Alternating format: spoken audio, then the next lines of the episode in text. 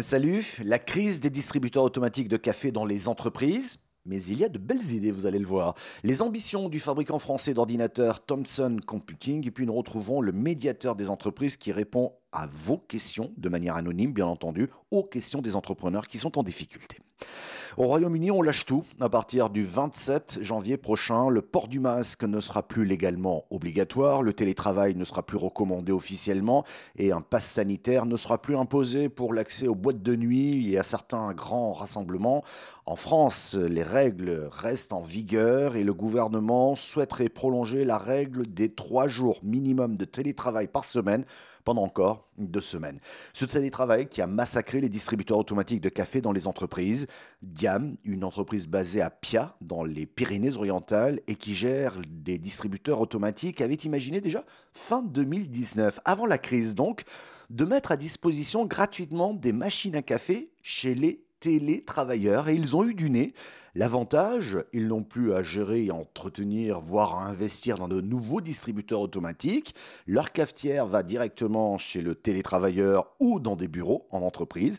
La PME achète les capsules chez Lavazza et les revend ensuite aux clients. Un volume minimum de capsules par machine est dû et si ce volume n'est pas atteint, la machine doit être retirée. En deux ans, plus de 1000 machines ont déjà été installées, fallait y penser.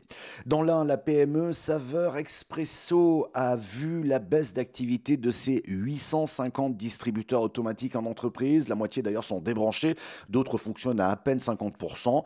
Ils ont réagi en misant sur les ventes de café sur Internet et ils ont mis sur leur site le paquet de café, si j'ose dire, 500 variétés moulues en capsule ou en gobelet prédosé. En 2021, 100% d'augmentation des ventes et quelques entreprises acceptent même que leurs salariés à la maison facturent le café en note de frais.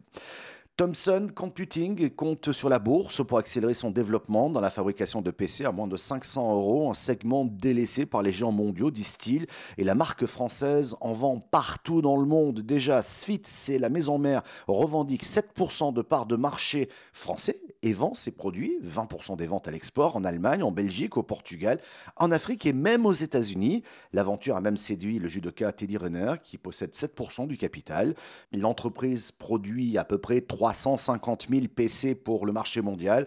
Prochaine étape, levée de fonds de 30 millions d'euros en bourse si cela est possible pour accélérer la cadence. C'est l'heure de retrouver le médiateur des entreprises, non? Extrait de l'émission que j'ai le plaisir d'animer chaque semaine sur un réseau de 26 télévisions locales et de 10 radios. Eh bien, c'est parti.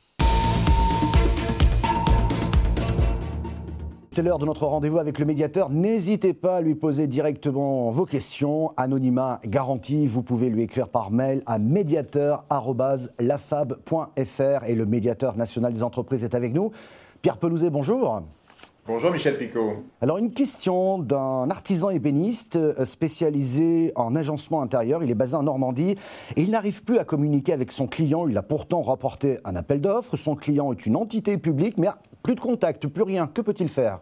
Oui, effectivement, Michel, on a échangé avec cet ébéniste. Que se passe-t-il? Il a répondu à un appel d'offres qu'il a emporté. C'est vraiment un bel ébéniste qui fait du beau travail, un bel artisan comme on en trouve partout sur notre territoire. Simplement, il se trouve aujourd'hui confronté à un acteur public et, il a des difficultés parce qu'il bah, a du mal à acheter la matière première pour aller répondre à cet appel d'offres. Alors en plus, le, bois, comme beaucoup d'autres matières premières, a flambé. Et ben lui, il n'a juste pas la trésorerie. Et donc, du coup, ça bloque avec son client qui ne veut pas bien entendre, qui ne veut pas bien comprendre. On est en train de mettre en place vraiment une médiation, c'est-à-dire permettre à ce client d'aller voir, d'aller comprendre, de regarder ce que c'est que ce métier d'ébéniste. Tout le monde n'est pas spécialisé là-dedans. Le poids de la matière première dans ce travail. Et on est en train aussi d'avancer vers une solution d'avance il y avait des avances prévues dans ce contrat, mais visiblement bien trop faibles par rapport aux besoins, surtout avec un besoin qui, a fortement cru. Donc je pense qu'on va arriver à une solution avec des avances accentuées, une compréhension meilleure de la part du client, et finalement on va arriver à ce que tout le monde soit content et que ce, beau chantier puisse aller jusqu'à son terme dans les meilleures conditions pour tout le monde.